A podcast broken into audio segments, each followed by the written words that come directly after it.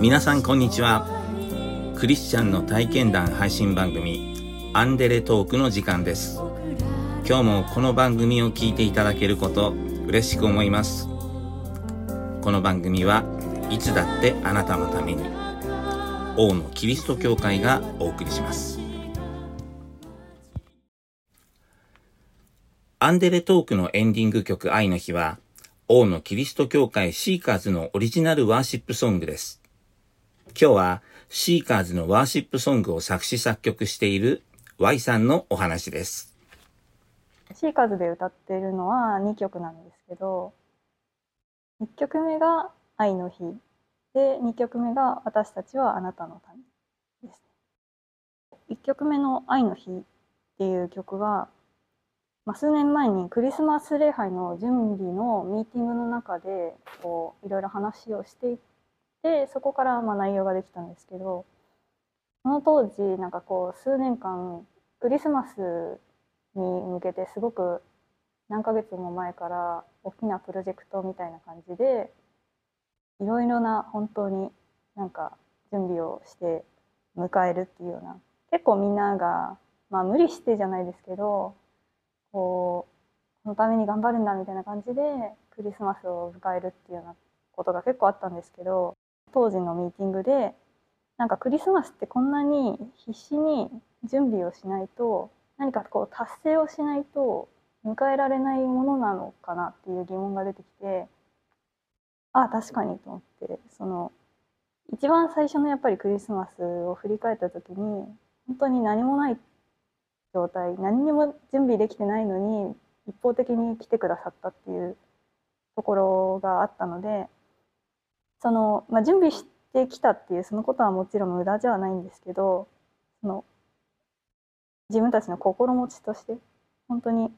何もないところに来てくれたんだっていうありがたさみたいなところを再確認をしてでそれがそのまままあ歌詞になったっていうような感じです。2曲目は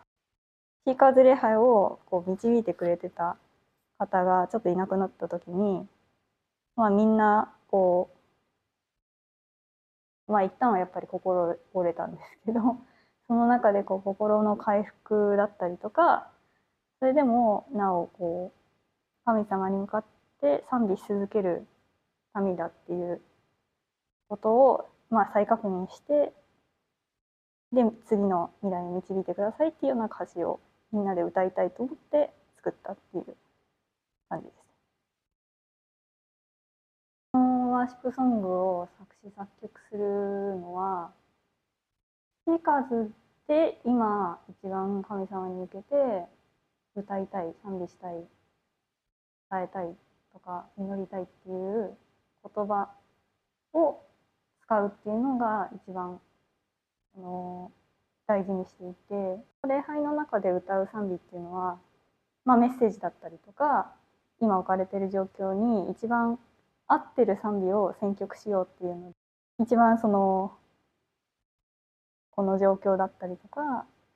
気持ちにを表してる曲が欲しいっていうのが一番モチベーションです。Y さんは礼拝メッセージのタイトルや、教会イベントのポスターやチラシなどのデザインもしています。音楽活動とデザイン。ジャンルが全然違うようですが。自分の中では、まあ、デザインと作詞作曲っていうのも、なんていうか全然別のジャンルのものではなくて、自分が作るんですけど、自分を通して何かこう、神様が表したいことが出てくるっていうイメージなのでその神様から受け取って自分がそれをなんていうかまあ管のようにこう出していくっていう時に神様とやっぱ対話することになるっていうのが一番自分に大きい影響だなと思っていて例えばまあ作詞作曲の方だとうんこう自分が心地よいメロディーとかなんかこれいい歌詞だなとかって思ってもそれは本当に自分が神様に向けて本心から言いたいことなのかそれともなんか手癖というかこう今まで聞いたような何かどっかから引っ張ってきていて自分では本当に本心からそう思えてない歌詞なんじゃないかとかうん本当に自分の気持ちで作ってるのかっていうのをやっぱ神様とこうやり取りしながら作っていくような形になるのでそれはもうデザインも一緒なのでなんか自分の中では同じ影響を受けてるかなと思います。昨年のクリスマスも Y さんのデザインしたポスターやカードが好評でした。お帰りなさい。あなたを迎えるクリスマスというキャッチコピーで温かく優しい雰囲気でした。例えば去年のクリスマスのポスターのデザインっていうのが、まあ、最近やっぱりコロナ禍で教会の方でも教会になかなか来られていなかった人たちに対してこう久しぶりにこの教会でクリスマスを過ごしませんかっていうのとっていうのを考えて、まあ、キャッチコピーみたいなのを作ったんですけどなんか「おかえりなさい」っていうようななんかそういうふうにそのデザインを通して自分が何て言うんでしょう直接じゃなくても誰かにこう語りかけることができるというか届けることができるんじゃないかっていうようなことを感じたりはしてます。最初は自分が、まあ、デザインするのが好きっていうので始めたのでなんか自分が満足するようなデザインっていうかちょっと可愛いとか なんかそういうものをなんか考えていた時もあったんですけどこう、まあ、何個か作ったりそのデザインの何でしょう勉強みたいなのをちょこちょことする中でなんか一番届けたい人に一番伝わりやすいように作るっていうのが大事だっていうのが分かってきてなのでなんか自分の好みとかは関係なく誰にどんな風に届けたいのかっていうのを一番考えるようにっていうのが大切にしてることです。自分の好みに寄ってないかっていうことはやっぱ突き詰めて考えていくとこう自分の満足のために何かをしてないですかっていう問いかけにすごく感じていてうん自分のためとかこう褒めてもらうために何か作るんじゃなくてこれがなんていうか神様の思いを誰かに届けるために作ってるんだよねっていうことを常に問われてるような感じがしてます。礼拝メッセージのタイトルやサムネイルを作るときは、どうやってデザインしていますか？まず、礼拝のサムネイルを作るにあたって、まあ、どういうスケジュールでやってるかというと、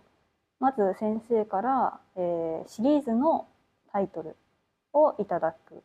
ていうのと、そのシリーズで何を語るのかっていうのを、まあ短くですけど、概要をいただいて、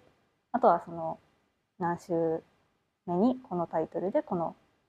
シェイクっていうのをいただくんですけどそこの聖書箇所を、えー、できるだけ全部読みます。それとそこの箇所が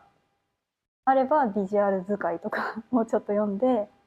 あと、まあ、YouTube にそういうなんか例えばエゼキエル書だったらエゼキエル書でまとまってる、まあ、動画みたいのがあるのでまあ、それもちょっと見たりしてっていう下準備をしてあとは先生からのこういう風なデザインがいいなっていうリクエストがあればそれを伺ってでそれから取り掛かるんですけど今まではまあ来てみて初めてその礼拝のメッセージのに触れるっていうような感じだったのがまあなんか言ってみれば予習みたいな形でこれからのシリーズはこれをやるんだなっていうのがまず頭の中に入っていた状態で礼拝メッセージを聞けるっていうのがまずは自分にとってはすごくいいことだったんですけど念入りにした準備をしてからデザインしているんですね。興味のある方は、ぜひ王のキリスト教会の礼拝を見に来てください。オンライン礼拝でも見ることができます。礼拝メッセージに関わるデザインをするようになって、Y さんに変化はありましたか？でデザインするってなった時にこのメッセージがなるべく見た目から伝わりやすいようにっていうのをやはり一番に考えるのでそうなってくるとの聖書の内容についてもよりこう深く思い巡らせるようになってたりとか何を伝えたいんだろうっていうことを自分が受け取るっていうのをあの能動的にすることができるのでそのことも恵みでした。でまた当日にそのメッセージを聞いてみて実際にそのメッセージで伝えたかったことと私が作ったデザインっていうのが、まあ、一致してるかどうかっていうのとかを確認しながら聞いたりとかもするのでそのなんか一つのメッセージがその礼拝の中の何十分っていうだけではなくてその礼拝よりもずっと前からさらに後までっていうこう長いスパンで受け取ることができるようになったかなと思います。本当に私のために動いてますかっていう神様からの問いかけが常にあるっていう感じです。表現したいってなった時にやっぱ自分を表現したくなっちゃうのがまあ大きいんですけど褒めてもらえたら嬉しいし評価されたいっていう欲っていうのはやっぱりあるんですけどなんかそれで作ってないっていうのがこう常に語られてるというか本当にあなたは私のために働いていますか働く覚悟がありますかっていうような語りかけを感じてます。